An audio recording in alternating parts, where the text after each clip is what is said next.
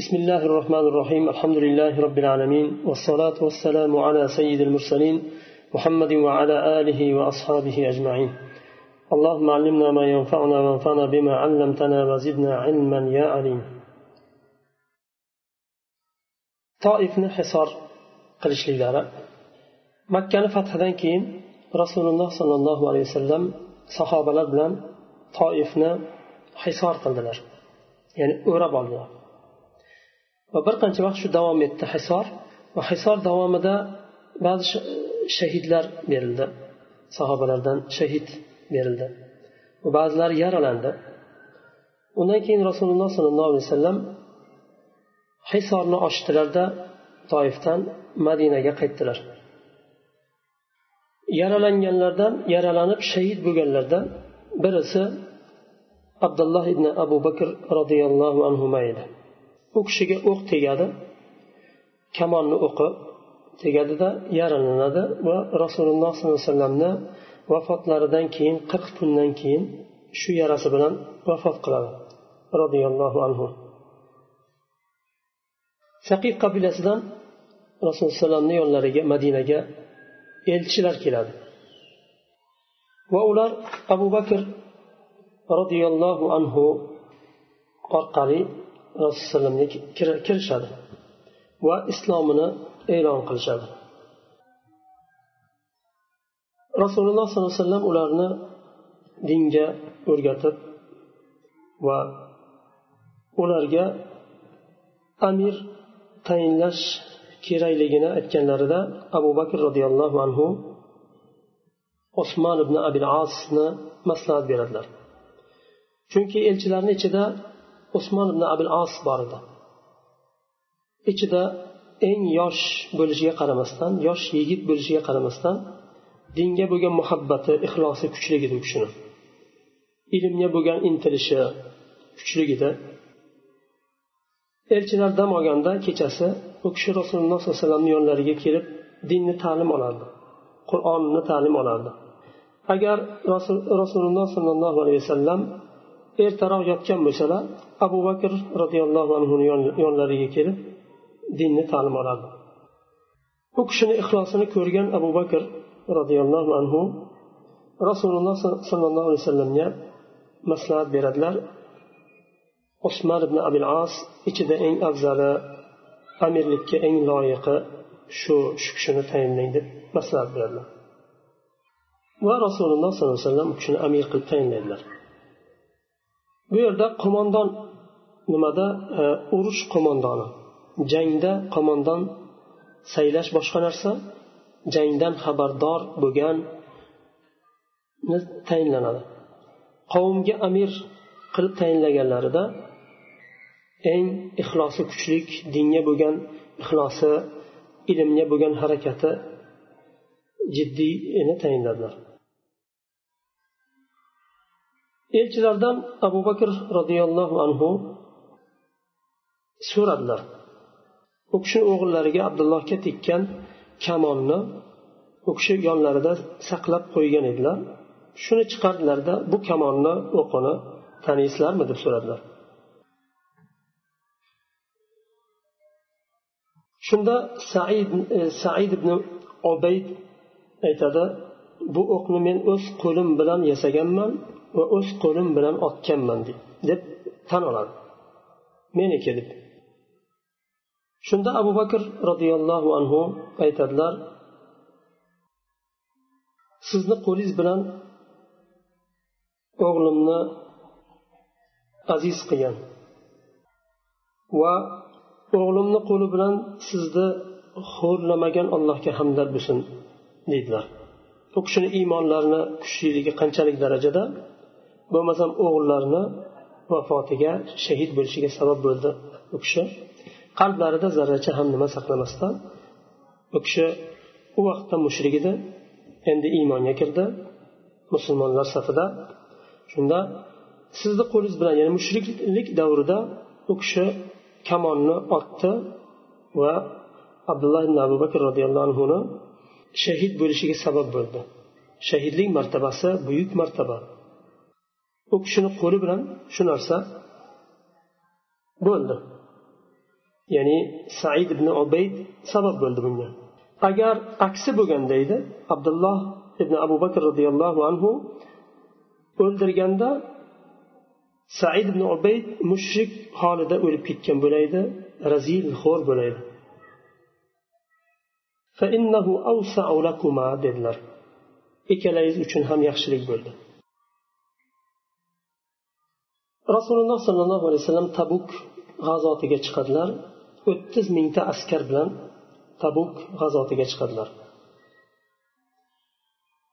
Va u kishi shomdagi rum ahlini ahliga qarshi jang qilish maqsadida chiqadilar. Musulmonlar saqifatul vida degan joyda jamlanadilar. Rasululloh sollallohu alayhi vasallam bayroqlarni beradilar. Sahobalarni o'ttiz mingta bo'lgandan keyin sahobalarni soni ko'paydi mujohidlarni soni ko'paydi. Endi buni guruhga nima alohida nimaga bo'lib har bittasiga alohida bayroq berish kerak bo'ladi. Alohida bir qo'mondon tayinlab va bularni hammasini bitta qiladigan oxirida e, alohida bitta bayroqni ostida jamlaydigan qilib abu bakr roziyallohu anhuni tayinlaydilar. Butun bayroqlarni ustidan hukmron qilib abu bakr roziyallohu anhuni tayinlaydilarda u kishiga asosiy bayroqni beradilar. Bu ham dalolat qiladi. Rasululloh sollallohu alayhi vasallam abu bakr roziyallohu anhuga ko'proq suyanadilar ko'proq ishonadilar. Va u kishidan keyingi keyin bu kishini abu bakr roziyallohu anhuni xalifa bo'lishliklari tarixni agar chuqurroq e'tibor berib o'qigan kishi tushunadi faqatgina abu bakr roziyallohu anhugina haqlik edi xalifalikka. Abdulloh ibn masud roziyallohu anhu aytadilar kechani o'rtasi edi. Va biz rasululloh sollallohu alayhi vasallam bilan tabukda tabuk g'azotida edik. Askar tarafdan bir o't ko'rindi. Yonayotgan bir o'tni ko'rdim va shu tarafga qarab bordim deydilar borsam rasululloh sollallohu alayhi vasallam va abu bakr va umarni ko'rdim. Ular abdulloh al muzaniyni jasadini dafn qilishlikka tayyorlayotgandilar. Qabr qozilgan u kishini dafn qilishga hozirladilar. Va rasululloh sollallohu alayhi vasallam qabrga tushdilar. Abu bakr va umarga aytdilar jasadni beringlar dedilar. Ular jasadni rasululloh uzatishdi. Rasululloh sollallohu alayhi vasallam jasadni qabrga qo'yarkan abdulloh muzaniy roziyallohu anhu jasadlarini allohimma inni أمسيت راضيا عنه فرض عنه dedilar. Ey ollohim men undan roziman sen o'zing ham undan rozi bo'lgin. Sen ham undan rozi bo'lgin deb duo qilib qo'ydilar.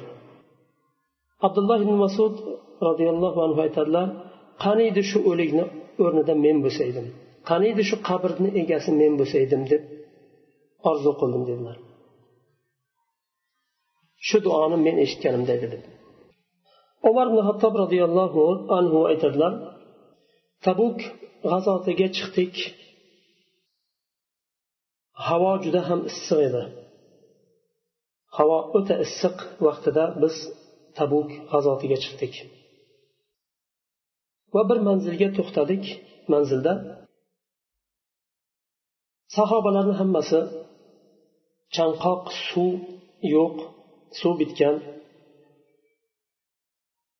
Va hatto biz qo'rqdikki hammamiz o'lib ketamiz. Ya'ni bu yerda suvsiz bo'lgandan keyin holsizlanadi. Jangga holsizlik bilan jang qilolmaydi va mag'lub bo'lishdan qo'rqdik deydilar hattoki shu darajaga bordi suvsizlik. Ba'zilar tuyasini suyib ichak chavog'ini siqib suvini chiqarib ichishdi. Va qolganini ichak chavog'ini jigarlariga qo'yishdi bosishdi. O'sha jigar o'ziga suv tortsin deb qurimasin deb abu bakr roziyallohu anhu rasululloh sollallohu alayhi vasallamni yonlariga keladilarda aytadilar yo rasululloh sizni duoyingiz qabul bo'ladi inshaalloh. Qavmga duo qiling. Rasululloh alayhi vasallam aytadilar siz istaysizmi shuni? Ya'ni shu e, e, xohlaysizmi istaysizmi duo qilishimni deb so'raganlarida ha yo rasululloh dedilar. Shunda qo'llarini ko'tarib duo qilib boshlaydilar. To osmonga bulut yig'iladi va yomg'ir yog'ib boshlaydi. Yomg'irni avvali yengil yomg'ir bilan boshlaydi. Sahobalarni bir ruhini ko'taradigan yomg'ir bilan boshlaydi. Va keyin tezlashadi yomg'ir ko'payadi. Sahobalar idishlarini to'ldirib oladi ichadi va otlarini tuyalarini sug'oradi va zapas ham olishadi o'zlari bilan. Aytadilar biz yomg'ir tugagandan keyin biz e'tibor berdik yomg'ir faqatgina bizni ustimizda yoqqan. Ya'ni qayerda sahobalar bo'lsa o'sha yerda faqat yomg'ir yoqqan boshqa yerda yog'magan yomg'ir. Bu rasululloh alayhi vasallamni mo'jizalari. Tabuk g'azoti oldidan rasululloh sollallohu alayhi vasallam sahobalarni infoq qilishga chaqiradilar. Chunki yo'l uzoq va dushman katta jiddiy. Jang kichkina emas katta jang jiddiy jang. Uzoqroqqa surilishi mumkin uzayishi mumkin. Rasululloh sollallohu alayhi vasallam sahobalarni infoq qilishga chaqiradilar. Va infoq qilganlarga alloh taolo juda ham katta ajr berishini va'da beradilar. Sahobalar kim qo'lidan nima kelsa infoq qilib boshlaydi. O'rtada mol jamlanib nima bo'ladi? Osmon ibn affon roziyallohu anhu ham juda katta yordam beradilar tabuk g'azotida. Umar ibn hattob aytadilar tabuk g'azotidagi infoqda abu bakr roziyallohu anhudan bugun men o'tishim kerak deydilar. Bugun men u kishidan ko'ra ko'proq infoq qilaman degan nima bilan boshqa amallarda o'tolmadim bugun o'taman u kishidan deb harakat qiladilar. Va mollarini yarmini keltiradilar uylarida qancha mollari bo'lsa shuni yarmini qoldiradilar va yarmini tabuk g'azoti uchun ajratib ketiradilar. Rasululloh sollallohu alayhi vasallam so'raydilar uyingizga ahlingizga nima qoldirdingiz umar deb so'raydilar. Umar ibn xattob aytadilar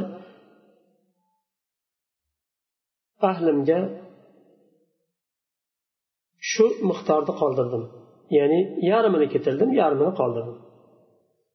Va abu bakr roziyallohu anhudan so'raydilar ey abu bakr siz ahlingizga nima qoldirdingiz so'raganlarida? Olloh va rasulini qoldirdim deydilar ya'ni hech narsa qoldirmaganlar. Uylarida bor mollarini mulklarini ketirganlar. Shunda umar ibn hattob roziyallohu anhu aytadilar men abu bakrdan hech qachon o'tolmayman. Yaxshi amallarda hech qachon o'tolmayman deydilar abu bakr roziyallohu anhuni iymonlarini mustahkamligi kuchliligi yana mana shayx muhammad sallobiy hafizahulloh aytadilar umar ibn hattob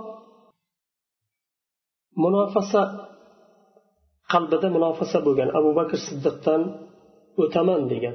Aslida bu e, mamnu bo'lgan bir narsa emas munofasa qilishlik. Men falonchidan ko'proq qilaman degan. Bu ixlosga ta'siri yo'q uni. E, e, oyati bor. Bu narsada mutanofislar ya'ni musobaqalashuvchilar musobaqalashsin bunda. Alloh taolo aytyapti. Ya'ni yaxshi xayr amallarda. Unda ixlosga hech qanday zarar yetmaydi. Agar zarar yetadigan bo'lganda umar ibn inson qilmasdi buni. abu bakr roziyallohu anhu buni keltirganda birovdan o'taman degan narsa u kishini qalblarida bo'lmagan